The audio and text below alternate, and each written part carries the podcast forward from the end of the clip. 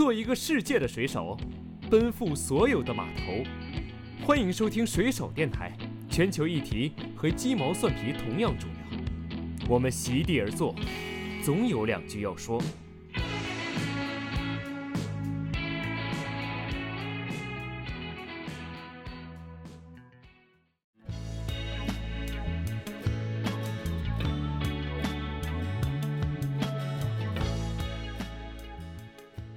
一个人他成长以后，成年以后，他呃从事跟环境相关的工作的一个动力，很大一部分原因是来自于他童年时期的自然体验，就是那种恨不得孩子把他脑袋削开，把知识填进去啊，你就给我记住这种。其实他最后，他不仅丧失了所有对于学习的内驱力，他再也不想去学这个东西了。这是一方面，另一方面其实也塞不进去，就是他也记不住。就是我没有跟自然接触，我这样过得也挺好，所以当时我一下就有一种很警惕的感觉。我说，这不就是自然缺失症吗？能看到现在很多好，尤其好的自然教育，其实面向都是小朋友嘛。然后我一直在想，嗯，为什么没有成年人？是因为成年人其实基本上已经教不好了吗？小时候体验过自然带给你的内心的这种充盈跟欢愉，你到大了才不会排斥它。因为很明显的一个对比就是，你只有小时候接触过，你长大才能够从中汲取幸福感。但是事实上，后来因为你学习了这方面的这个这个课程，你就会发现它里面有个小小的缺失，就是它之所以是有时间去玩耍，是大人没时间管你，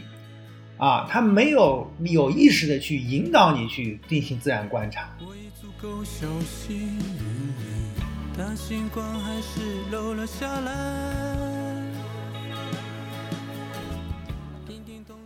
Hello，大家好，欢迎收听水手电台，我是主播雨晴 e v g e n i a Hello，大家好，我是主播水深。嗯，今天呢是地球日，所以这期节目呢，我们的也是我们的地球日这个地球季的特别策划，就是我们从四月二十二号今天到五月二十二号国际生物多样性日，水手码头电台将分别邀请四位自然发声者，跟我们大家一起来啊聊一聊关于关照地球、探索自然的话题。那么今天呢，我们请到了我们的第一位嘉宾是王希明老师。他呢是上海城山植物园的科普教育部部长，之前呢他也是中国呃中科院西双版纳热带植物园科学传播与培训部的部长，所以我经常开玩笑。嗯，的叫他 王部长，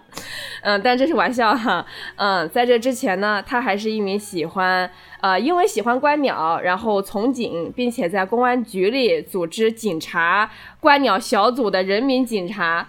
所以是一个非常杰出的呃这个自然教育的工作者，然后也非常非常有意思。他因为在植物园科普教育领域的杰出工作，获得了国际植物园保护联盟颁发的马什呃植物园教育奖。同时呢，他还是《林间最后的小孩》这本著名的谈论儿童自然教育书的译者之一。所以，让我们来欢迎王新明老师。欢迎。好，大家好啊，我是王希敏。呃，目前呢，我在上海城山植物园工作啊，但是我呢一直就是对关注于自然教育这样的领域，其实更关注的是怎样通过自然教育来更好的关进行自然保护工作，所以很高兴今天有这么一个机会跟大家来聊一聊啊我们的自然教育。嗯，非常欢迎大家去上海的城山植物园，它。每一个季节都有特别特别惊喜的、引人就是让人非常非常的心心神向往的一些植物布置，然后也非常非常欢迎大家去参加王新明老师举办的各种各样自然教育的活动。然后呃 呃，真的这特别特别有意思。然后关于《林间最后的小孩》这本书呢，呃，如果之前没有太关注就是儿童跟自然之间关系或者儿童自然教育的呃小伙伴呢，我这边来简单的介绍一下。他其实是美国的一个作者，然后他呃叫查德洛夫，他是一个呃呃记者，同时也是儿童权益的倡导者。他写了非常非常多呃关于儿童、家庭，然后自然社区的一些著作。然后他这本书呢，其实主要聚焦在，其实当时是零九年呃零八年那个时候，就是。呃美国的这个蓬呃经济的蓬勃发展，科技的蓬勃发展，所以有非常非常多青少年儿童，他是呃生活在电子产品、电子游戏、网络世界当中，所以呢，他们就跟自然呃有了一个很大的割裂。这个与之前的儿童，他们可能在农场、在自然里面玩是很不一样的。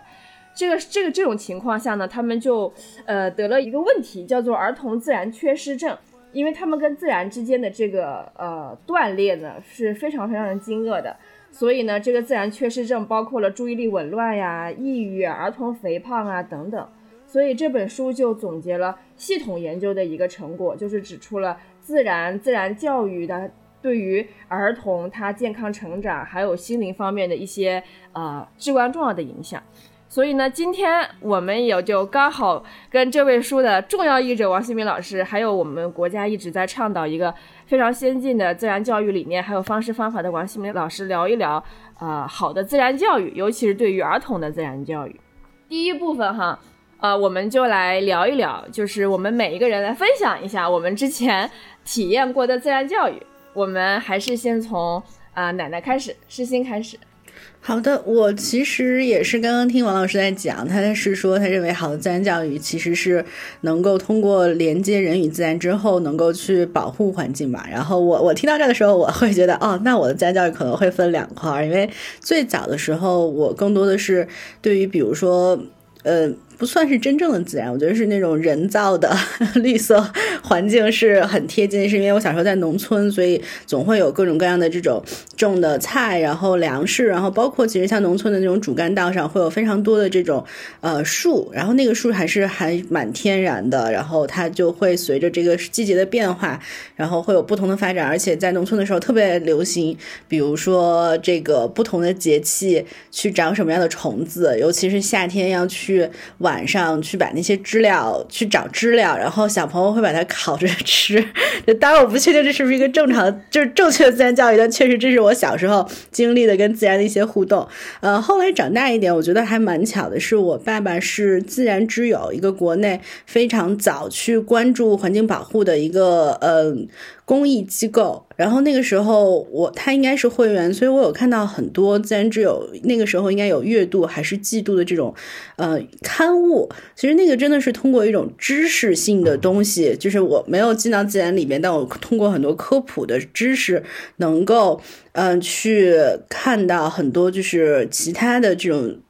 自然之友的这种教育小朋友的方式，比如他那个时候应该会带大家去到北京的麋鹿苑，然后那边有一片就是可能是那种类似墓碑，就是不停的会有很多的这种已经灭绝的动物倒下的墓碑，到最后是人。就即使我那个时候其实读的是文字，我对于这一段的描述也就是印象非常的深刻。就那个时候，我大概通过一些就是。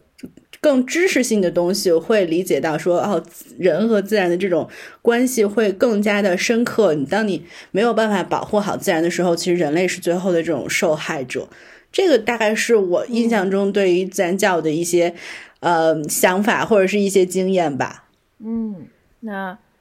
谢谢奶奶。那王老师，你要来分享一下自己在还没有从事自然教育之前，你有体验过的一些自然教育吗？无论是好的还是坏的。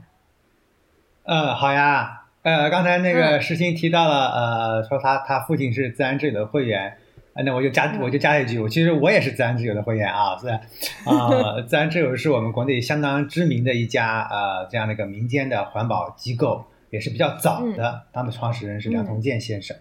那么其实我跟石鑫的经历也很类似，就是呃，我们童年时候我也是在农村长大的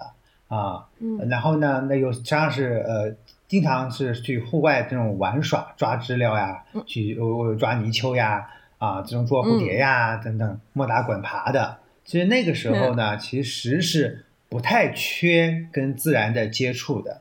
那反而是呃呃，就是说年龄大了以后啊，然后从事了这样的一个呃，比如说读了读了大学以后，哎，就会发现哎自己的曾经的这样一个玩耍。啊，当然它非常好啊，这个这个确实是非常必要的。但是实质上后来，因为你学习了这方面的这个这个课程，你就会发现它里面有个小小的缺失，就是它我们的大人们其实是很少啊。他你所以之所以是有时间去玩耍，是大人没时间管你啊，哎他没有有意识的去引导你去进行自然观察啊，嗯这是当时我觉得，哎，这是一个挺遗憾的事情，特别是在美国学习这样的一个环境教育的课程以后，我们就发现这个东西其实，呃，其实它可以有不同的发展的一个路径啊。你自发的自然的这样的一个体验是非常好的，但是如果这个时候有一个成年人或者一些成年人有意识的进行的这样一个指导，那其实收获会更加大。这也是为什么后来我投身到自然教育里面的一个原因。那像啊、哦后来我自己在中科院西双版纳热带植物园工作的时候，我们自己就做了大量的自然教育的课程的这种开发。有一个特别有意思的活动，就是我们叫夜游植物园。那么现在在自然教育圈，夜游活动已经是非常流行了。那么我们在嗯夜游的过程中，就是来去观察热带雨林里面的这种各种的这样的一个呃动物啊、昆虫啊，特别是萤火虫啊，嗯萤火虫比较多哦，那就是漫天萤火虫。然后呃，还有那那那些呃夜晚开花的植物等等。然后我自己嗯专门经设计了一条路，那个两百米长的一个路，我们叫我们叫那个像有勇敢者之路似的，那条路特别的黑。然后嗯我们就鼓励参加这个活动的小朋友们，哎，在这个黑暗中独自行走这样一个过程。然后这个过程就非常有意思，对，所以我我经常讲，自然教育它不仅仅是一个纯的自然体验，它其实跟一个人的成长有关系的。那这样一个体验过程中，很多小朋友是可以很高兴的走的，但是也有一些小朋友他们是不敢走的，他们很害怕，他们很恐惧。那么这个时候，你该怎么办？那么你嗯一般来说就会说，哎呀，那你就鼓励他呀，让他勇敢的走啊。那我、嗯我那个时候其实呃，我我觉得呃，不见得要单纯的鼓励，因为我们更重要的是要尊重、包容孩子的恐惧。他恐惧肯定是有原因的，他很嗯可能不会因为你两句鼓励他就改变他的这样一个恐惧。所以我们应该接纳他这种恐惧，然后想办法让他去克服。比如说，你那你不能不肯一个人走，你愿意不愿意跟我们一起走呀？跟老师手牵手走，或者你愿意不愿意跟在哥哥姐姐的身后走呀？等等，嗯给他一种选择，然后这样的走的过程中，他在逐渐的克服了他这种恐惧。所以我在这样这个这段经历对我印象特别深，啊、所以我做自然教育，我特别关注就是说人的成长，啊、反而我在现在在弱化，我就是对这种呃动物植物的认知，因为我觉得自然教育它其实更多的是人内心的这样一个成长，自我的成长。嗯，哇，我我突然就嗯想问，我突然就想问王希明老师，这些活动我一个大朋友可以参加吗？因为我很好奇那个勇敢者之路，我感我特别好奇里面的体验是什么样的。哦，是是是，当然可以参加，很多大人参加完以后也觉得非常非常新奇啊。嗯，那他其实他其实就是很简单，就是在路上路上一个人行走啊。我感觉能够参加王新明老师的这些活动的小朋友，都是具有幸福的童年回忆的。我也希望如此吧。嗯嗯，那那我来分享一下，呃，我自己小时候跟自然有过的接触，跟后面就确实正儿八经参加过的一次所谓有教育的一个呃跟自然的这个这个互动。其实我是呃，虽然我在城市里长大，但是小时候呃，只要是放寒暑假的时候，然后我的父母他们都不太提倡让我去啊、补课呀、学知识呀、报兴趣班啊什么的，他们更多的会把我啊、扔到这个乡间或者自然里面去，就是他们不不管怎么样嘛，在呃乡下、在农村、在其他山里面，还是有一些亲戚或者有一些联系，然后我我我就会去那些地方呃过我的夏天呃或者是寒假，然后我记得非常呃清楚的就是我每年会最期待这个时间，是因为我可以呃跟着一些大人还有年龄相仿的玩的比较好的小朋友，然后就可以真的是爬那些呃野的山，就是不太有太多的人去爬，但是它是有一些农民已经走出一些路了，然后爬到那个山上去，然后可以呃吃野的杜鹃花。然后还可以光着膀子，当时还很小嘛，所以我是个女孩儿。然后光着膀子去这个河子里面捉那些小鱼，然后捉上来之后呢，就是大人们会帮我们一一桶拎回去，然后我爸会帮我接着吃。然后同时呢，呃，我记得我在很小的时候，嗯、当时三四岁还不能够一个人去爬山或者玩的时候，呃，我爷爷他会呃经常带着我去到呃城市的绿地，还有呃郊外。他一直在跟我父母亲讲，也在跟我说，他说小孩子要长得壮实，一定要多去接地气。他认为一直在这个楼房上面跟这个真正的泥土跟土地是分隔的，他觉得这样对小孩子的身体他不够强壮。所以他经常春天的时候会带我去农地里面去采摘艾草，然后回来用那个艾草做青团，还有艾米果。然后夏天的时候呢，他会带我去公园里面，他会拿个桶拿个网让我去呃捉蝌蚪。但是他说，他说你捉完之后，你看了就看，必须全部都放回去，不能带回家，不能把别人给弄死，因为养不了。然后呃，动物园他也会，动物园的时候，那个时候我很害怕去呃看老虎，因为当时觉得很凶猛。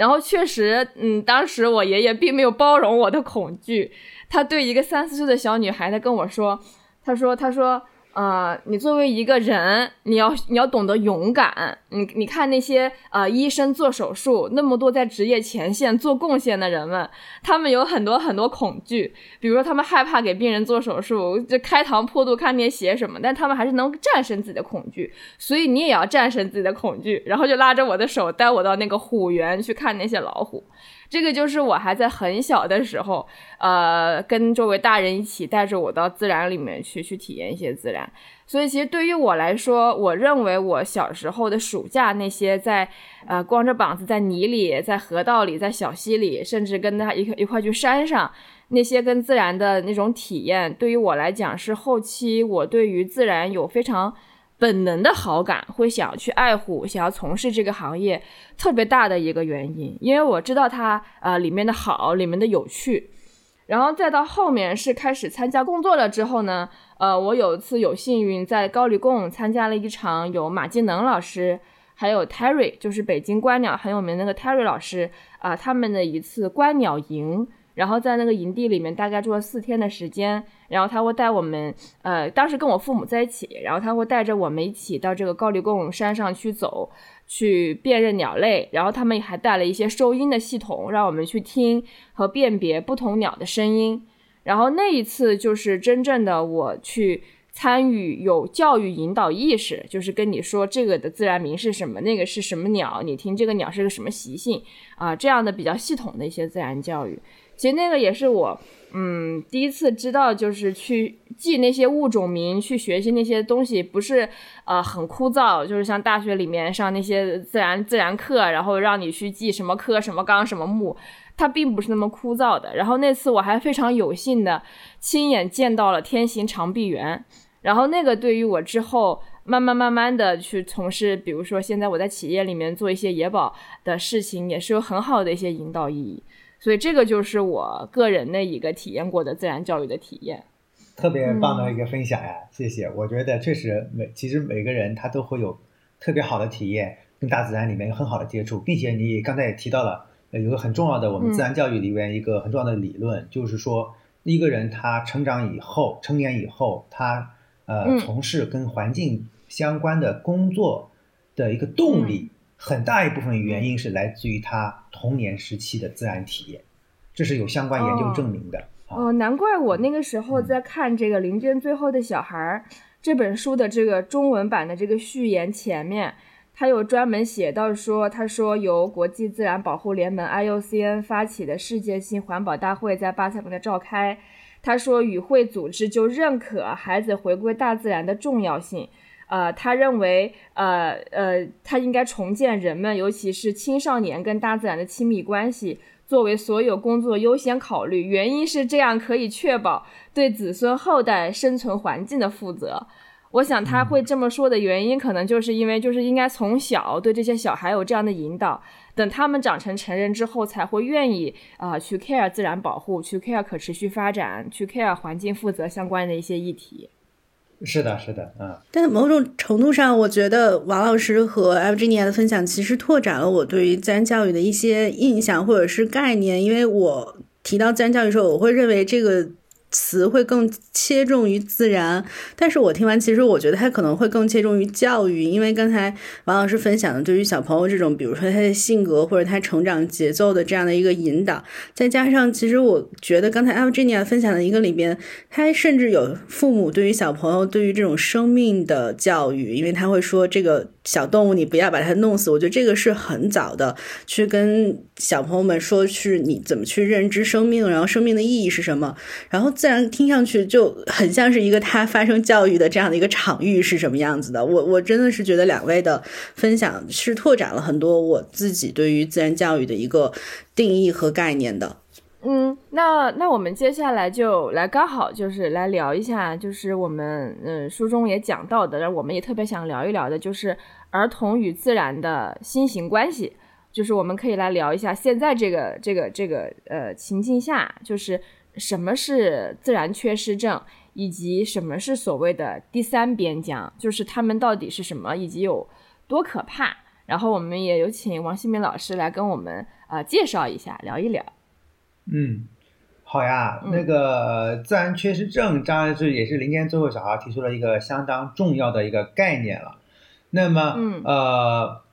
我自己呢，其实很有感慨，就是你，你像我，因为长期在云南西双版纳生活，那有后来有一次我到上海来出差，我就去了一个那个商场里面，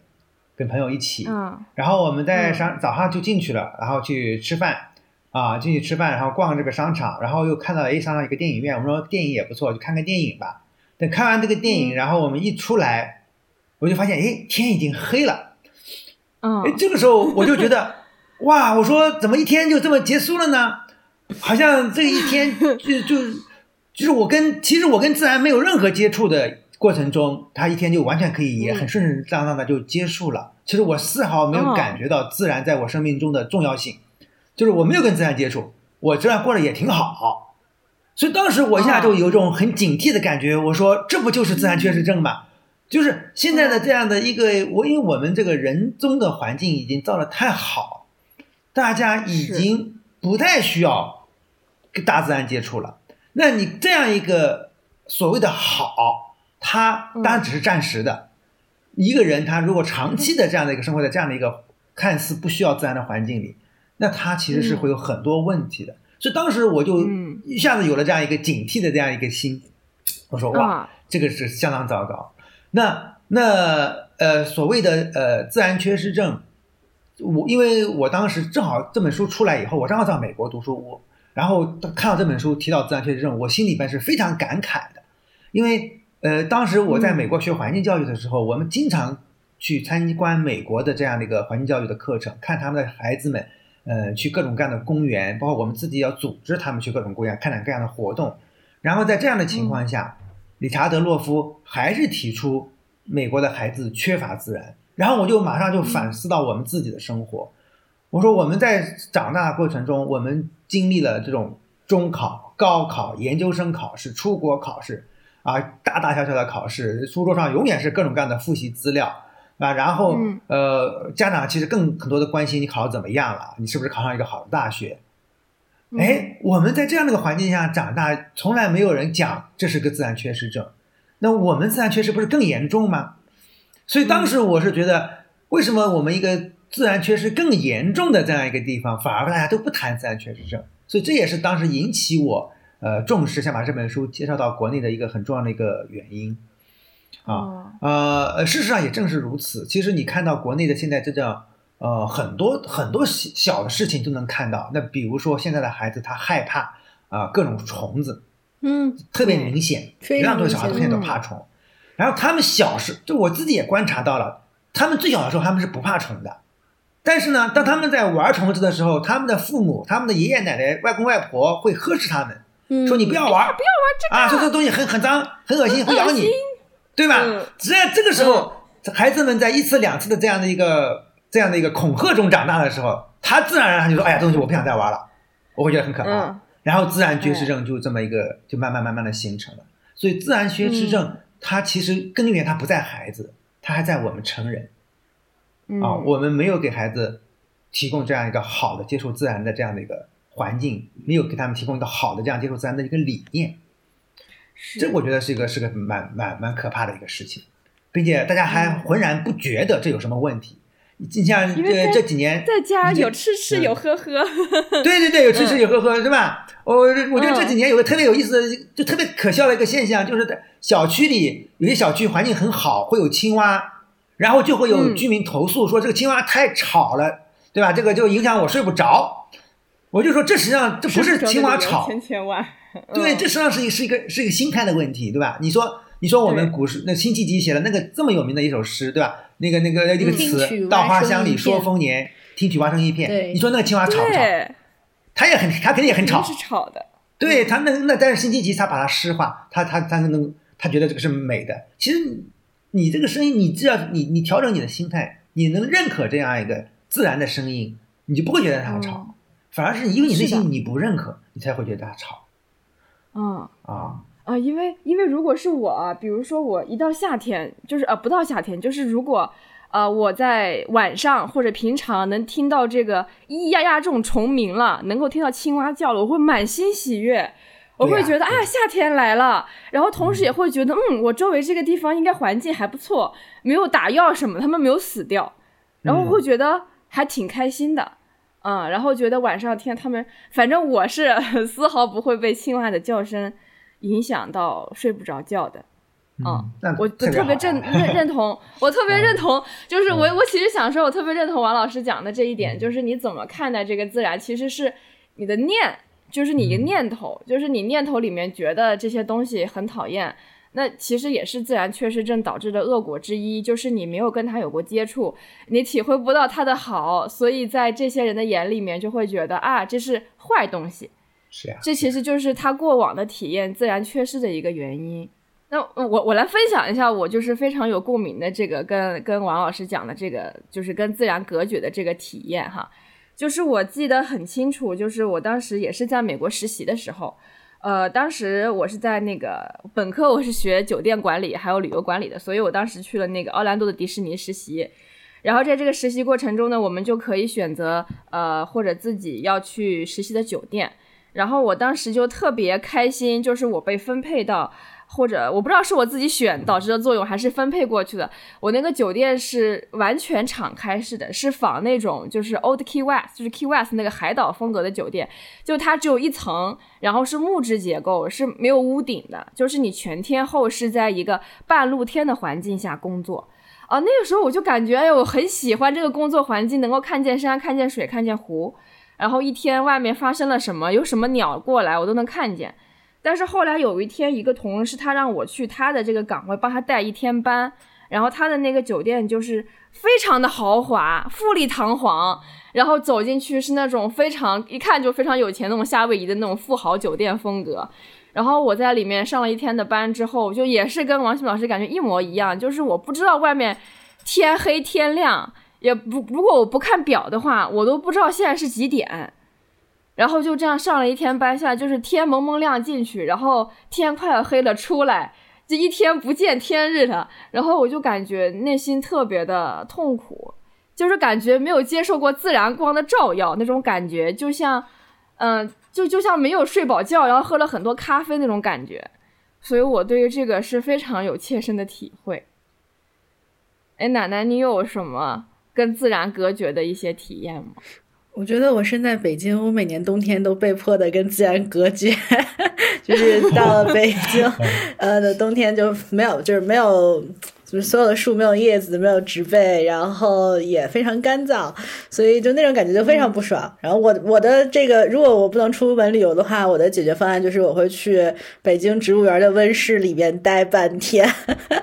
然后去感受一下。但我其实能。就是刚才王老师去分享的这个案，就是案例，包括艾布今年分享这个案例，我确实是想到那个《林间最后小孩》里边，他有一章，他提到说，自然其实是能够帮助大家的这种，呃，就是拓展你这种，就是刺激你的感官的这种感受，因为他会说，反而现在这种当下的社会，把大家这种感受都电子化了，或者是大家太太舒适了，但是。其实这种舒适是牺牲了很多，比如说你感官这种去闻一些味道，然后去听一些东西，去感受，然后包括去那种温度的那种感受。我觉得确实，呃，这种五所有的感官，当你去远离自然的时候，它其实能获得这种刺激还是更少一点，或者是种类也更少了一点，就是。为什么很喜欢去温室？到了冬天，就是因为它确实它里面有那种很多那种就是潮湿的感受，然后更温暖的感受，还有它那种叶子的那种味道，其实是是可以闻到的。我觉得那种还挺神奇的，就是你到了那儿，你觉得你整个感官还是活了一些，比在这种对对对，比在干燥的这个空气里边是更有生命感受力的。嗯嗯。哎，那王老师，就是我们在书里面有一章讲到一个大家不是很熟悉的概念，但是我看了之后，我感觉可以跟自然缺失症这个一块跟大家来说一说，就是第三边疆，它有说什么旧边疆消失、新边疆出现呀等等，还有第三边的特征，你要不要来跟大家介绍一下，就是它是什么，以及它有多么的可怕？哦，它它这个第三边疆其实。呃，也是跟美国的这样一个历史它有过关系的。当时他的意思是，第一边疆呢是指那个呃美国的一个西进运动啊，那那个那那个是西进运动，等于是他们拓宽了自己的这样一个领领土嘛啊，主要是把跟印第安人的领土给占过来了，他们扩展了西西进。那么这个边疆的扩展，他们才称之为第一边疆。然后第二边疆呢，它其实更多的是一指。呃，当时在呃社会发展以后呢，就是人跟自然基本上处于一个平衡的和相对和谐的一个状态，它称其为第二边疆，就是呃呃更好跟跟自然基本上是他们在利用了自然，但是呢，就同时呢，这个自然也没有被人过度的利用，所以这种相对的平衡。那么第三边疆它实际上就是指慢慢的这种自然跟人的生活的隔绝。其实就是我们现在说的这种缺失这样的一个问题。嗯，那不仅是呃呃孩子缺失，成人也缺失。就像刚才我们三个人分别举的例子一样的，慢慢的就是我们不太需要自然，或者我们完全生活在一个人工的环境中，活得也挺好。那么这种一种缺失，它其实是有很多的一个问题和危险的。所以作者他提出了一个第三边疆的概念。啊，嗯，那对啊，你你你你最明显的例子就是。你因为你跟自然缺乏接触，所以你不觉得自然界的其他物种在你生命中有什么重要？他们消失了就消失了。死不死，灭绝不灭绝，跟我有什么关系呢？对对对，这很这是很很严重的一个问题啊，对吧？这件事情啊啊，那那事实上我们都知道，我们是一个生物网，你你这个网里面的环节如果消失的太多，那整个网就不复存在了，而我们人类肯定是这个网上的一环啊，对吧？哎，那刚刚王老师你说这个自然缺失症啊，就是人跟自然隔绝呀，这个第三病等等会会很可怕，有很多不好的后果。你要不要跟我们听众朋友来就大概来说一说，它到底会有啊怎么样一些不好的一些一些后果？除了说对我们的这个呃后期的环境可持续发展保护的发展很不利以外，对于这个人本身。啊，他像你刚刚也说嘛，自然教育其实更多是体验教育、心灵的教育啊。对于这个人本身来说，他会有什么样嗯特别不好的一些一些一些一些影响呢？好呀，但当然了，我我做教育的，我特别我是不太喜欢用那种恐吓式教育的啊，就是说，哎呀，你这个没有了，你会怎么样怎么怎么样？对，这个是这个是我们比较反对的啊。就像我们曾经，我我我当然这个跟观察一点一点相关，就是以前我们就是号召做热带雨林的保护嘛。啊，包括包括南北极的保护，曾经在国际上做过有些特别有名的研究。他就是发现，你跟孩子们讲，就是说，呃，雨林消失了，人类就是做了很多坏事情，对它导致了破坏，其实对孩子的这种影响是不好的。就是你你本来是希望孩子们能够更搞的去关注雨林，关注自然，嗯，但是呢，你这种恐吓型的故事，其实是会激起孩子的这样的一个。呃呃，也不叫逆反性，就是他反而不容易激发他这种保护，他反而是就是说他会觉得这个事情那就既然我保护不了，我就算了，我就不想保护了，啊，再见了，不干了，对，就对就不干了，对的，那反而像类似于自然教育的，你去把那种美，那种对那种那那种美的东西给孩子们传达，让他们去体验，他们觉得哇，这个东西跟我相关，我愿意去关注，愿意去了解，嗯，所以就说这也是一样的，就自然缺失症。这样的这样一个东西，它它不是个病，呃，亚特洛夫已经很明确的说，不是个病，不是说你得了这个病你就会死什么之类的，还不会的啊。但是但是你缺乏这个，你的生活的幸福感就会极度的下降。嗯这个是事实上有相当多的一个证据的，比如说你会紧张啊，你你缺乏跟自然的呃足够的接触，你就会紧张。呃，我觉得刚才你举了一个特别好的例子，就是你觉得就类似于你呃喝了大量的咖啡，强迫自己保持清醒这样的一个感觉。对啊，就是你明对对对对，我会有这种感觉啊。对啊，就是明明你该睡觉了，但是你由于某些原因你睡不了觉，你必须有咖啡来提神。那这种状态实际上是是不好的，不可持续的。那跟自然接触嗯也是一样，就看它，我经常讲自然教育，它是一个，它是个治未病的一个过程，就是你还没生病呢，他把你这个病给控制住，让让你没有感觉出你有病，这样子呢，嗯反而会让很多人觉得这这无所谓，对吧？因为你根本就没得过这个病嘛，你不觉不不知道，嗯反而你得了这个病之后，你才才觉得它重要。而自然教育恰恰就处于这种让人不觉得有那么重视的程度，就是因为它把好处，它是一个缓慢的、持久的、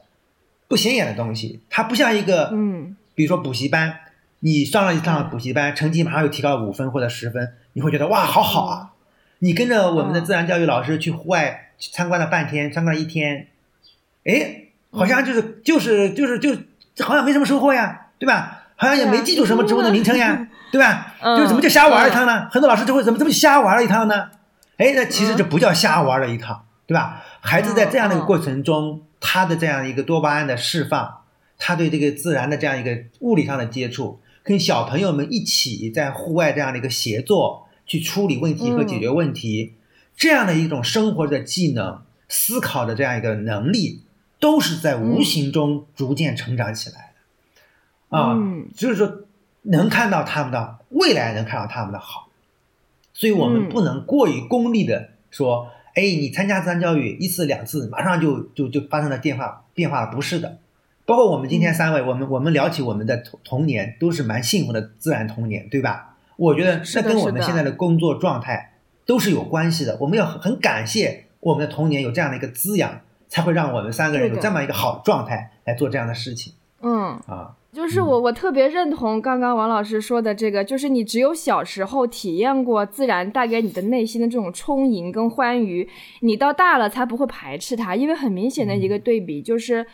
你只有小时候接触过，你长大才能够从中汲取幸福感。如果小时候跟他隔绝的话，你大了之后是无法从从中汲取幸福感的。我有个很明显的事例，就是我现在的工作呀、就是大概一个月有半个月需要出野外。那对于我来说，我觉得是很幸福的一件事情，因为对于我来说最痛苦的事情是坐班儿，你知道吧？就是对于我一个那个多动症又喜欢去外面跑的人来讲，所以能够去野外，能够去保护地看那些生物动物，太幸福了。但是我周围大部分的同事，他们可能小时候没有这样的接触，或者不是从事我这个行业的，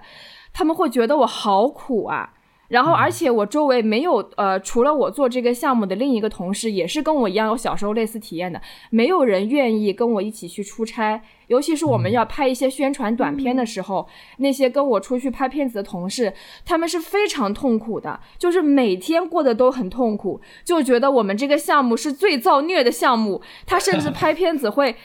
就是一边拍一边吐，你知道吗？就是我我们感到很幸福哇，这样的空气，这样的自然，就是是吧？日照金山多美啊！但是他就是他那一个礼拜在野外的这个拍摄，还有这个这个出差的工作，他大概他说瘦了有五斤吧，就是他每一天都过得很痛苦，无论是他觉得哎这个地方的水又不够热，呃床也不够软，然后这个饭也没有城市里面的好吃，我想要吃火锅都没有，就是。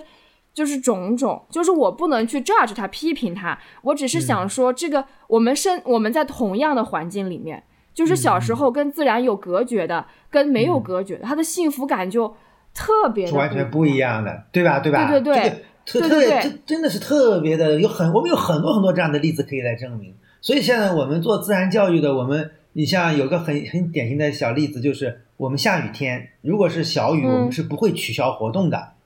因为嗯为什么？因为小雨它也是自然的一部分呀，对吧？自然教育我们就是希望让大家来接触这个自然的这种变化，而不是说嗯永远的风和日丽才叫自然。啊，嗯所以这这是也是相当重要的啊。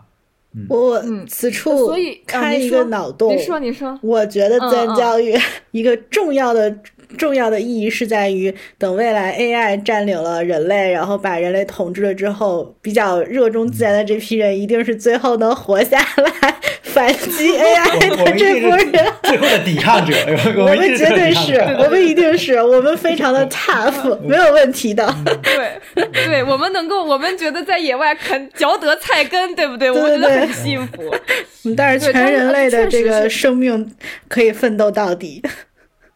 嗯，呃，然后确实是你会发现，那些在自然当中无法舒适生活下去的同事，他真的是对这个话题毫不感兴趣。你这个大熊猫活了死了跟我没关系，我拍完这个片我就走，再见，再也不来了。就是就是这样的一个一个一个一个一个体验。它确实无论是幸福感还是对于自然的关注程度，如果大家以后都自然缺失了，就没有人愿意说啊，我要为自然做点事情。我觉得我们要保护地球，就没有这样的人了。所以它真的是一个。特别不好的一个后果。对对，这个已经有相关研究出来了，就是，嗯，这当当时我看过一个美国的研究，也很很有意思。他就讲，啊，美国的那个，就是美国是户外旅行是很流行的嘛，就是父母带着孩子去户外呃旅行，呃露营，啊，但是呢，呃，随着经济的发展，就这样的父母呢开始减少了，结果一就发现，哎，嗯。缺乏跟父母呃户外旅行经验的孩子成长起来以后，他们对自然保护的意愿是明显降低了。是的，就是因为他们没有这样的一个体验，他们觉得这个事情不重要。嗯啊，我觉得就是就是珍妮古道那句话，就是你你只有喜欢对吧？觉得它美，你觉得它关心了，你才会想要做点什么，你才会有行动的改变。如果你不觉得它好，你就不会关心的，那么你也不会想说我要去做点什么。嗯嗯。那那我们刚好就顺着下来聊，就是说，那我们说自然教育重要嘛？那么我们当今社会聊到我们的第二部分，就是什么样的自然教育才是好的自然教育，对吧？才是像刚刚王新民老师也说了很多自然教育的反例，那我们就刚好来讲一下，就是比如说我们现在我们当今社会，我们王新民老师就是跟我们聊聊，就倡导的自然教育者，他更应该去做一些什么，他应该扮演什么样的角色？嗯，好呀。那那那从我从我个人的观点来看啊，首先就是我们我呃我说我我认为是随任何人成人都可以作为一个自然教育者啊。那嗯呃比如说你的父母父母作为父母们啊呃你首先你要允许孩子到自然大自然里面去，这是一个特别重要的一个事儿，就是你要坚信到大自然里面去绝对是没有错的。啊，嗯，千万不要觉得大自然里面去玩了没时间写作业了，啊，千万不要觉得大自然很危险啊，不要，千万不要觉得我这个孩子衣服弄脏了很我很苦恼，啊，我经常讲这个衣服弄脏了可以洗，对吧？童年过去了就再也不会回来了，所以，呃，我觉得首先要强调的一点就是啊，要允许孩子们去大自然里面自由自在的玩耍，这是很重要的一点。那第第二点，我我觉得也很需要跟大家聊的，就是，呃，自然教育者千万不要扮演一个全知全能的角色，就是说我要认识各种各样的动植物，我要告诉你各种各样的动植物，你也应该记住。我说，我经常讲，我为什么要记住这些东西呢？如果它跟我生命没有联系，对吧？他就记不是记不住的。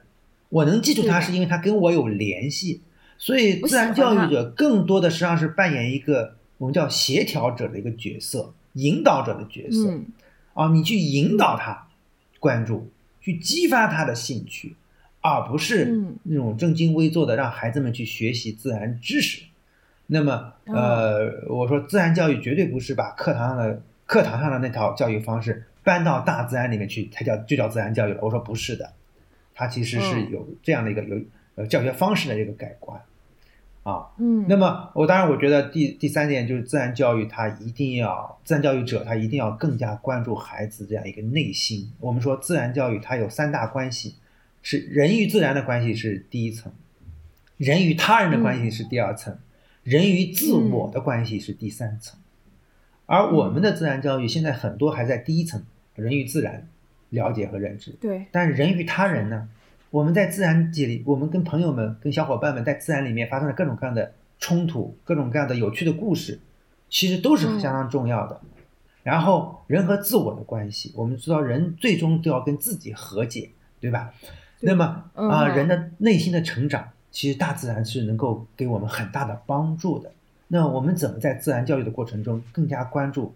个体他跟自我的这样一个认同和成长？这是很重要的。嗯啊，这很难，但这很重要啊。所以自然教育一定是个很慢的东西。嗯，我我刚刚就刚好顺着这个，我特别好奇，就是嗯你说自然教育能够建立人与自然，这个特别直观啊、人与他人，你刚刚一说啊、咱们也都能嗯懂。但是在自然教育当中，是如何去教育到人跟自己的这个相处的这样的一个一个作用呢？对我，我举一个特别特别呃特别有经典的一个自然教育案例吧，就是他怎么教育人与自我相处的，就是啊、那这个活动是什么样子呢？比如说有二三十个人参加这个活动，对吧？然后呢，嗯大部分的活动都是大家一起来做的，就是人与他人的关系，对吧？大家在活动中团队活动，互相学习，互相成长。然后呢，其中有一个环节是这样的，就是我们带着这些孩子或者成年人，然后每隔十米左右留下一个人，嗯。我们是设计一条路线，每隔十米剩下设呃留下一个人，然后这是二三十个孩人就分布在不同的地方，然后我们嗯。要求你这二三十个人待十到十五分钟，干什么呢？嗯。什么也不干，你就坐在那个地方，找一个最舒适的状态，你坐在那里，嗯。然后你你想观察你就观察，你不想观察你就躺在那里胡思乱想。然后活动结束以后，我们会邀请每个人说：“哎，你在这一段时间你有什么收获？”想了什么？啊、哇，大家的收获非常的丰富，非常的丰富。对你想到了什么？很多人想到了自己的嗯童年，想到了自己的父母，嗯想到自己爱的人或者自己恨的人，嗯是吧？这样一种内心的成长，它是相当是强大的啊，嗯没有任何人干扰你，也没有人任何人来教导你，你你就在一个大自然的环境中去思考自己的过去嗯。和自己的未来，嗯。这样的一个一个一个自我反思啊，这样的一个训练其实是很有帮助的啊。嗯。我我强烈大家如果有有有有兴趣的话，都可以做一样这样的一个体验啊。现在我们觉得我们状态，嗯。平时大家平时状态都是我们听的太多，我们接受了太多知识、太多的信息啊，我们跟太多的人不同不同交流，这个时候，哎，我们反而缺乏一个人独处的这样的一个时间，那给一点这样的时间、嗯反省自己的内心，这实际上就是一种人与自我的成长。嗯，哦，我特别认同。哦我突然间想到，难怪那些呃各种，无论是就是特别是中国那些宗教的修行者，他们要修行的时候，或者他们要怎么样的时候，都是你没有听过哪个会在房子里面，哪个大哪哪哪个大师是在房子里面修行得到的，基本上都是在山野天地间，嗯，然后突然就悟到了，或者是 呃，他有了在自己的修行上有了更进一步的进展，所以你很难用数据，也不应该用数据去描述说自然对人有什么好处，自然教育对人有什么好处，我们嗯呃跟自然有链接能怎么怎么样，它其实是一个特别化于无形之中的一件事情，给人的内心、给人的幸福感，还是嗯人的就是。大饱眼福也好，怎么样？它是在无形之中产生一个正向的影响的。对对，就是如果现在因为现在很多事情也用科学的东西也能够解释的啊，比如说现在嗯脑科学研究很热，就是我们经常说我们为什么到大自然里面你心情就愉快呢？哎，这个脑科学它其实能它能它是能够提供一定解释的 啊，就是你去大自然里面，你的脑那个某个区域它就活跃起来了，很有意思啊啊，嗯。那这个确实，我我我很好奇，我我我下节目之后我去认真看一看。哎，那嗯像刚刚呃王老师讲到这个自然教育里面的第一条啊，就是父母嗯不应该阻止小朋友去自然里面玩。那在其他过程当中，就是家长、父母、成人他如何更好的配合，或者在生活当中做的一些事情，让孩子能够更好的接触到自然和进行自然教育呢？我我觉得尊重孩子是第一位的，真的是。嗯呃，我自己在植物园里工作，我每次我我看到植物园里的父母，就有些他会因为孩子的一些言行他不满意，他就会在植物园里呵斥孩子，我特别难过。啊、我就觉得哇，你都到了植物园里了，你还你还来呵斥孩子，这这是何苦来哉？对，还这么 管着，嗯何苦来哉呢？对吧？啊、就是说，孩子就父母应该允许，因为毕竟是孩子嘛，千万不要让嗯。用成人的这套标准来要求孩子。我觉得这是一点，大家都忘了自己曾经也是一个孩子了，所以我觉得孩子呃对父母对孩子的尊重是第一位的。啊，这要相信啊，要相信孩子的这样一个自我成长的能力啊，也要包容孩子犯的一些成人标准不不太接受的一些错误和过失，我觉得这是很重要的一点。然后第二点就是，呃，家长跟父母在一起也要扮演一个嗯学习者的角色。我们看到太多陪孩子来参加我们自然教育活动的家长，他就认为这个事情是孩子的事儿，跟我没关系了，我只是把他送过来。嗯那么，对吧？这是很可惜的啊！孩子们在前面兴高采烈的跟老师们一起交流学习，然后家长在后边玩手机、或者无所事事。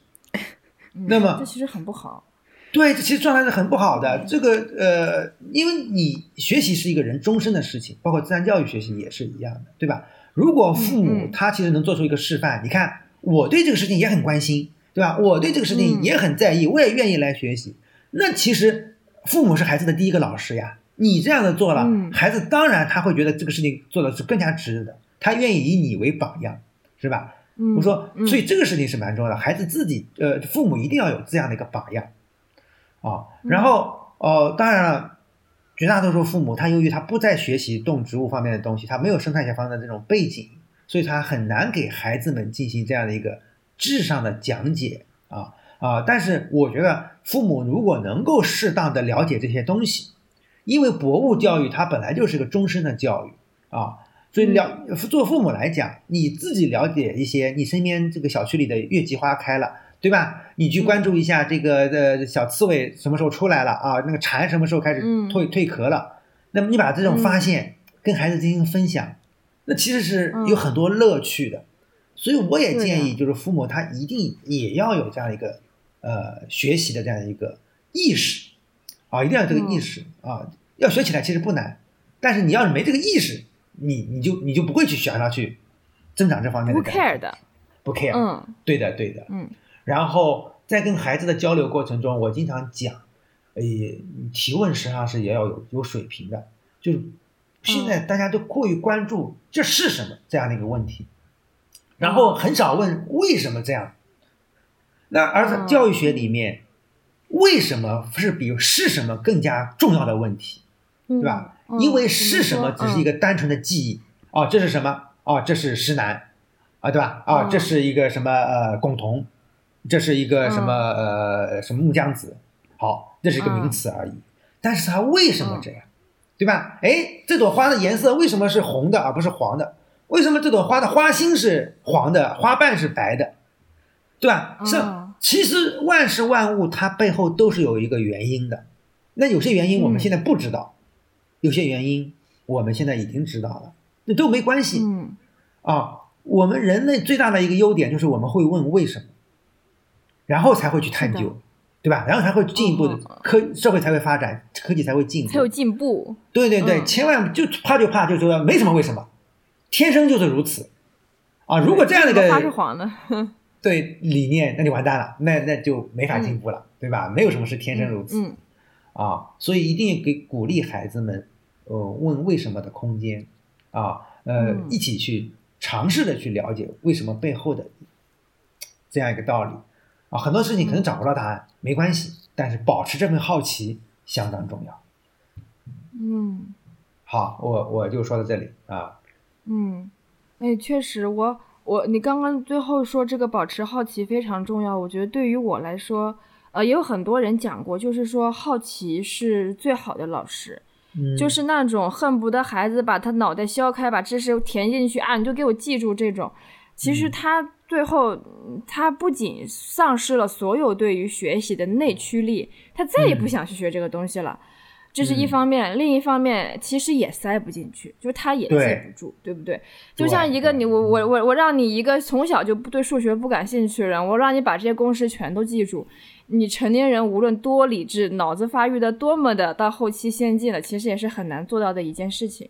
但是我觉得，因为我我记得很清楚，就是我我我历史是学特别特别不好的，我偏科非常的严重。像我物理化学可以考年级前五，但是我历史是真的考过全年级最后一名，就这个分数。啊，对对对，然后 然后老师特意把我叫去办公室里面说。啊，你你怎么回事？他说你看着别的分数，你肯定智商是正常的呀。你你这是不是对我有什么意见？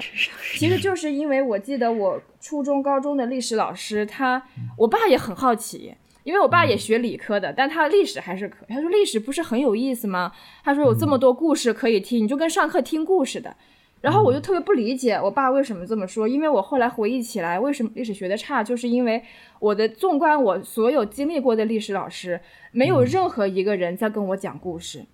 他们所有的人都在上课的时候把课本上面的历史事件念了一遍，告诉我什么朝代它是什么样的，发生了什么，哪年哪年发生了什么，以及这件事情的历史意义。好，你给我背下来就可以了。嗯。对，对，但是你看物理跟化学，它就能够非常好的跟我解释它背后为什么会这样，对吧？重力加速度是怎么产生的？啊，为什么呃流流体之间，它是这个两个物体，如果中间有一个流体快速过去的话，它们两个会有吸力，我就特别好奇为什么会这样。然后老师可以跟我解释清楚为什么会这个样子，但历史老师不会，他又让我记这个大事年表啊，记每件事情发生的具体过程，然后意义，你背下来考试就行了。嗯，所以我通过这件事情就想到刚刚王老师讲的这个激发好奇是最好的事情，我是有很切身的体会的。我也一直觉得好奇是是最好的老师，他能够帮助我们自主的去学一些事情。所以我也感觉到，就是我聊到现在，我会觉得自然教育其实很重要的一个功能，就是能够足够的激发小朋友对自然的好奇，就是不仅是说觉得它好，觉得我热爱它，而且更多的是好奇，就是。他为什么会这样？我想知道为什么。我觉得这个是很重要的一点。是呀，是呀。哦，我我我我特别觉得你这个例子讲的太好了，确实是这样。我们我们自己经常去中小学里做各种讲座，我们也觉得就很遗憾的发现，现在最好奇的孩子是小学低年级的孩子，三四年级孩子是最好奇的。孩子年龄越大越不好奇了。啊，你你你提问题，呃，年龄越大的孩子越不愿意回答。就他们觉得这个事情，他们对这个不好奇，没有兴趣，啊，嗯嗯。但但我刚才听王老师的分享，我觉得有一点其实解答了我一部分的就是疑问，因为能看到现在很多好，尤其好的自然教育，其实面向都是小朋友嘛。然后我一直在想，嗯，为什么没有成年人？是因为成年人其实基本上已经教不好了吗？但是我自己的感受是，我听完那个分享，我会觉得其实并不是，就是像王老师说的，本身自然教育里面有很大一部分是你跟自我的这种探索嘛。那是不是成年人能教好，真的是取决于成年人自己所谓的主观能动性。你是不是愿意接受这样的更多的跟自然相关的交互和这种感受？然后，如果你愿意的话，它可以给你提供非常非常多的你意想不到的一些收获。是的，是的，我我特别同意。不是说成年人教不好了，而是对，而是说成年人你愿意不愿意持一种开放的心态，对吧？啊，这点在自然教育里面特别明显。你像我们自然教育里面那些所谓的博物达人，什么植物爱好者、观鸟爱好者，说起这些动植物名称头头是道的人，他们都不是学这个的，他们都是自学成才，因为他们太喜欢这个事情了啊。然后他们对像像我自己也是很好例子，我是学中文系的啊，以前也从来不认识鸟类，但是后来我就发现，哎，这个鸟太有意思了，我就从研究生开始期间开始观鸟。然后就开始自己所有的时间都在翻那些鸟书，上网站跟别人讨论这个鸟是什么特征，然后排看全世界鸟的分布情况。哎，这种学习没有人逼着我，也没有人告诉我，哎哎，王新民，你学这个对你有什么好处，能找到什么好的工作或者怎么样？没有。但是我就很好奇，我就很喜欢，然后这种动力就促使了我去学习这个鸟类方面的知识。啊，那其实现在我们这种自然教育说，呃，就是想找到，就是想激发大家内心。对自然的这样的一个，本来我们每个人内心他都有对自然的好奇的这一面的，只不过是有些人就被掩盖了。那自然教育，我觉得很重要一点就是它能够把这个窗户重新打开，重新打开啊，嗯，对的。所以你看看，我们的王老师在从警期间也带着公安局里面一众同事出去观鸟，可见他这个热爱 程度对呀、对呀、常就我充沛的。我讲嘛，观鸟是不分职业的，对不对？你不管你是干什么的，你对对都可以观鸟，对对对，吧？啊、哎，是的，嗯，哎，那那现在其实我们聊到就是自然教育也好，聊到我们人跟自然之间，那我们最后放眼未来哈，像刚刚王老师也说了，这个自然教育跟自然接触很重要，但是确实现在。这个像诗诗欣也之前在准备节目的时候跟我说，他也问到，他说他说未来我们会进一步的城市化，对吧？就是城市会可能变得更加你在室内吃好喝好，有游戏可以打，完全没有任何问题。那嗯在这种情况下，就城市的管理者、规划师可以为这个儿童接触自然、更多的接触自然，还有自然嗯教育做些什么呢？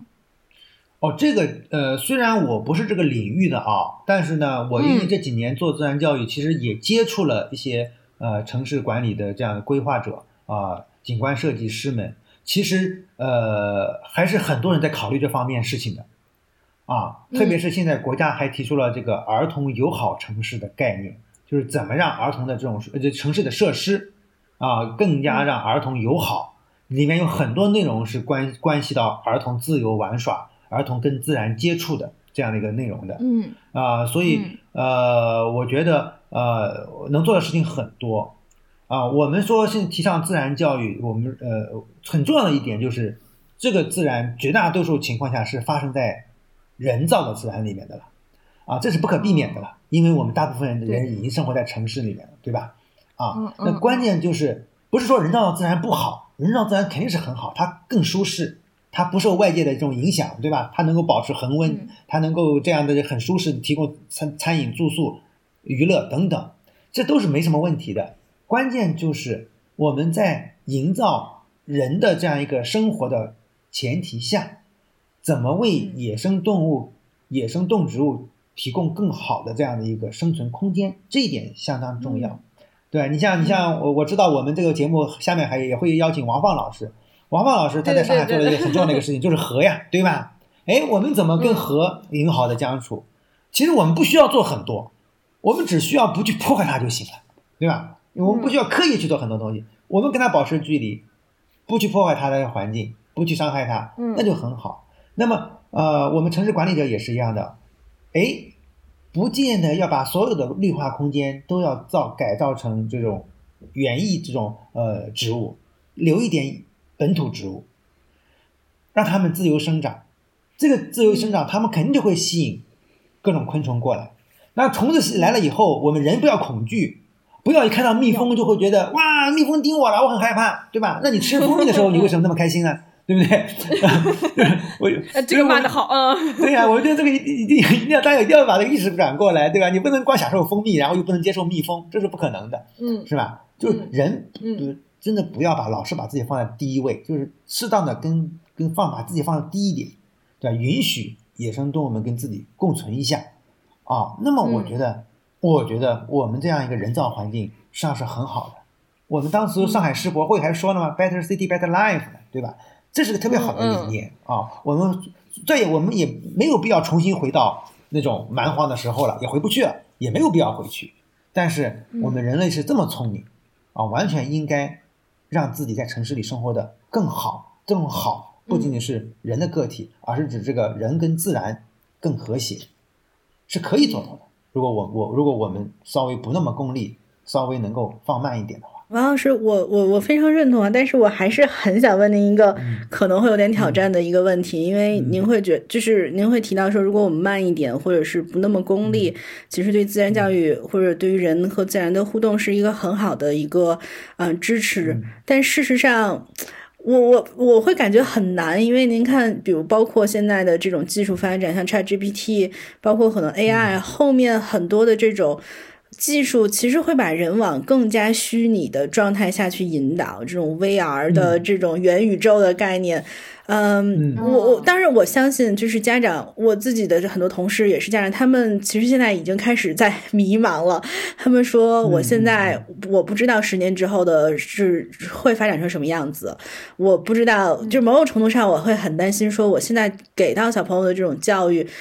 应不应该，比如说更偏让他去编程，还是让他更多的去学习一些计算机的东西？就是我我感觉家长其实现在面临这种非常快速的发展，有很多的疑惑。然后在这种情况下，某种程度上，我觉得是，当然也是现在的市场给家长和小朋友们提供的所谓的教育的服务，不论好坏，它的种类更多了。您觉得，如果这种趋势下？自然教育会，比如说示威吗？或者是说它还会有自己更好的这种市场的发展吗？我我我，这个是确实是个特别挑战性的话题，是特别大的话题啊。那个，我相信没有人能够给出肯定或者是或者否的答案啊。呃，但是从我的个人角度来看啊，我觉得比如说 ChatGPT 这样的东西出现特别好。因为什么？ChatGPT 这种东西，你看它的回答的那些问题都是官话套话，对吧？我们再也不要去写那些官话套话了，让 ChatGPT 来回答吧，让我们的时间更好的精力去用在创造性的问题上吧。啊，就是我们不要去重复太多他人的东西了，我们 ChatGPT 可以帮我们做掉，我们去做一些创新性的东西吧，让我们解放出来。我觉得这一点是呃相当重要的啊。然后自然也是，呃。自然教育为什么这几年在中国这么火？那反过来说，就是因为我们有自然缺失症呀。它实际上是个相对的，因为你缺，所以才会有一部另外一部分人，他他会觉得很需要这个东西。那么，呃，自然界自然也是一样。我感，如果就是说，如果我们呃真的被 VR 跟元宇宙占领啊，说实话，人类存在不存在都都不重要了。啊，那这个时候自然教育，自然教育可能在这点就不重要了。但是当我们要考虑人，人他在这个自然中，他本来就是自然进化的一个产物，对吧？嗯，如果这个你想保持这个人的一个健康的这样一个发展，那自然永远是不可缺的，啊，永远是不可缺。VR 元宇宙，它只是个技术，啊，这种技术，如果我个人说，我们做，我实际上是是，我说我经常说我是一个。我是一个悲观的人，但我一定要乐观的生活，啊，这是我的一个理念啊。嗯，VR 元宇宙确实很强大，它真的有可能啊，让我们的生活彻底的改变。但是在没有改变之前，让我们尽情的享受作为人的乐趣。对，作为享受自然，享受作为人的乐趣。哦，很喜欢您的回答。对，好，谢谢。谢谢我们王新明老师这期节目跟我们聊了这么长时间，我们都很有收获，然后也很有共鸣。对于这件事情，我们也有更多启发性的思考。嗯，那么我们这期节目呢，就是时间也差不多，刚好到这个地方结束了。也非常感谢王新明老师帮我们 Q 到了下期的嘉宾，因为其实王新明老师跟王芳老师也是关系比较好的朋友，然后之前呢，他们也会经常在一起共同的做一些自然教育的一些事情。那么我们很感谢王新明老师，我们也很期待下一期的王放老师来跟我们讲城市规划跟野生动物保护之间的关系。那我们这期节目就到这里结束了，感谢大家的收听，欢迎大家在评论下方跟我们评论你经历过什么样的自然教育，以及你听完节目之后会有什么样的一些感想。那么我们下期节目再见，拜拜，再见，谢谢大家，嗯。